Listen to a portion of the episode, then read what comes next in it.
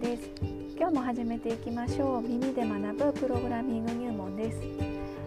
さて平和の祭典のオリンピックが終わった途端にですねちょっと悲しいニュースが続いていますがなんか本当に微力かもしれないですけれどもなんかできることないかなって考えた時に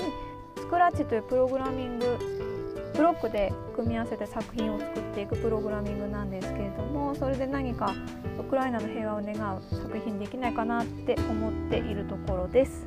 日本では命を脅かされるようなことって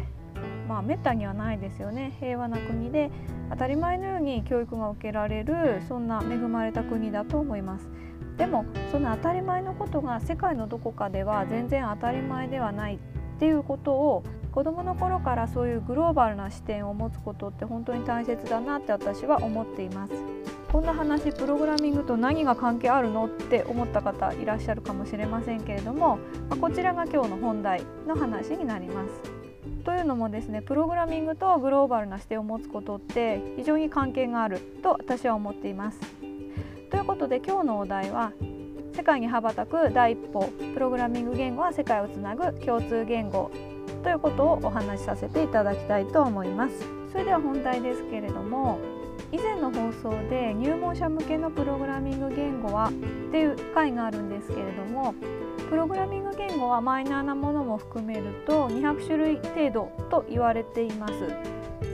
それぞれの言語で文法は異なるんですけれども国別に言語の種類があるわけではないんですね。基本的には世界共通になります。音楽とかスポーツとかと同じ感じと思っていいかもしれませんね。音楽もスポーツも国によってルールが違うとかあまりないですよね。はい、ただですね、まあ、音楽とかスポーツでもし世界大会に出て世界の人たちと関わるぞって思ってもですねそれはすごい大変なことですよね。一部の限られた人しか、まあ、そういうことはできないと思ってるんですけれどもプログラミングの場合はですね本当に今からでもお家でグローバルなアクションができるものだと私は考えています。この以前の放送の入門者向けのプログラミング言語というところで Python を紹介させていただいたんですけれども Python で書けば世界中の人があなたの作品を見れますよってお話ししたと思うんですけれどもコードプログラミングでなくても、まあ、コードプログラミングっていうのはキーボードで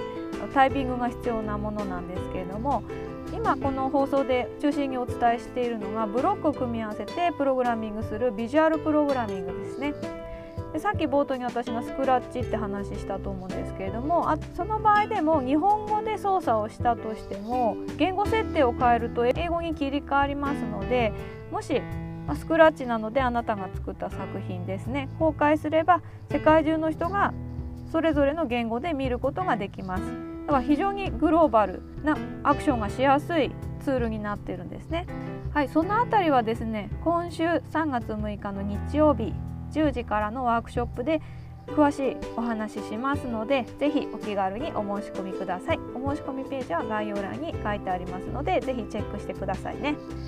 はい。ということでではちょっと本題に戻りますけれどもじゃあプログラミング言語が、まあ、コードであろうがビジュアルであろうが世界中の人が見れる標準なものだよってことは分かったと思うんですけれどもやっぱそういうのを意識して行動していかないとつながっていかないかなとは思います。私の経験も踏まえてのお話なんですけれどもプログラミングっていうコンテンツを経由してグローバルなアクションをすることができます。例えばですね SNS で自分が作ったプログラムを公開してま、オンライン上でそれにいいねしてくれた人と交流できるとか同じ興味を持つような人がつながるとか。あとスクラッチの ID 作っていただくとその自分の作った作品を公開する制度があるんですね。公開されると世界中の人が見ることができますのでそれに何かコメントしてくれたりとかまたはですね自分も世界中の人の作品を見ることができます。私結構それ楽しくてちょっと海外旅行に行ってるような気分になるんですね。もうデザインとか全然国別で違うんですよね、まあ、結構そういうの私は楽しんでやっております。ただですねスクラッチは SNS まではいかないんですけれども、まあ、子どもさんがそういうことやるときは必ず親御さんの監督のもとでやっていただければなと思います、まあ、そういう使い方もすることができますはいあとですね私がおすすめしたいのが、えっと、ぜひですねプログラミング多少できるようになってきたら英語の本を買ってほしいんですね。あの日本に存在するプログラミングの本たくさんありますけれども Amazon でプログラミングとか検索するともう山のように何千何万って日本語の本出てきますけれども結構見てみると要所英語の本を翻訳した本って結構多いんですよ。というのもプログラミングってもともとの発祥はアメリカであることが多いので発信元は欧米であることが多いんですね。なのでプログラミングっていうコンテンツを理解していれば結構要所でも読めてしまいます。だからもう要所なんてハードルが高いなとかもう英語なんて全然読めないよって人もですね意外にプログラミングの本って読めますので意味が分かんなかったら調べたりしてですですとかなんかそういうので私はですね結構英語の勉強できました。はいそんなことで、まあ、ちょっとちょっとそういうね行動もできるかなと思ったり。はいさっきもちょっと言いましたけれども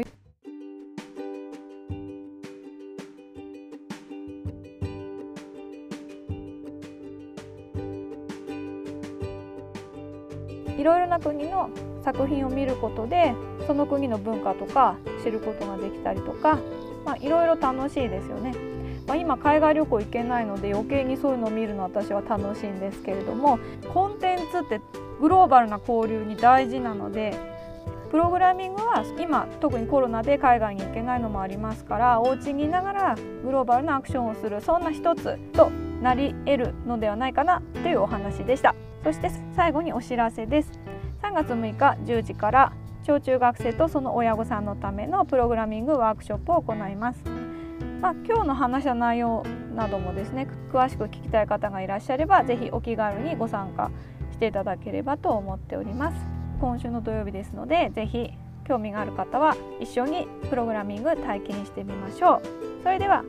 本日は以上になります。最後までお聴きくださりどうもありがとうございました。また次回お会いしましょう。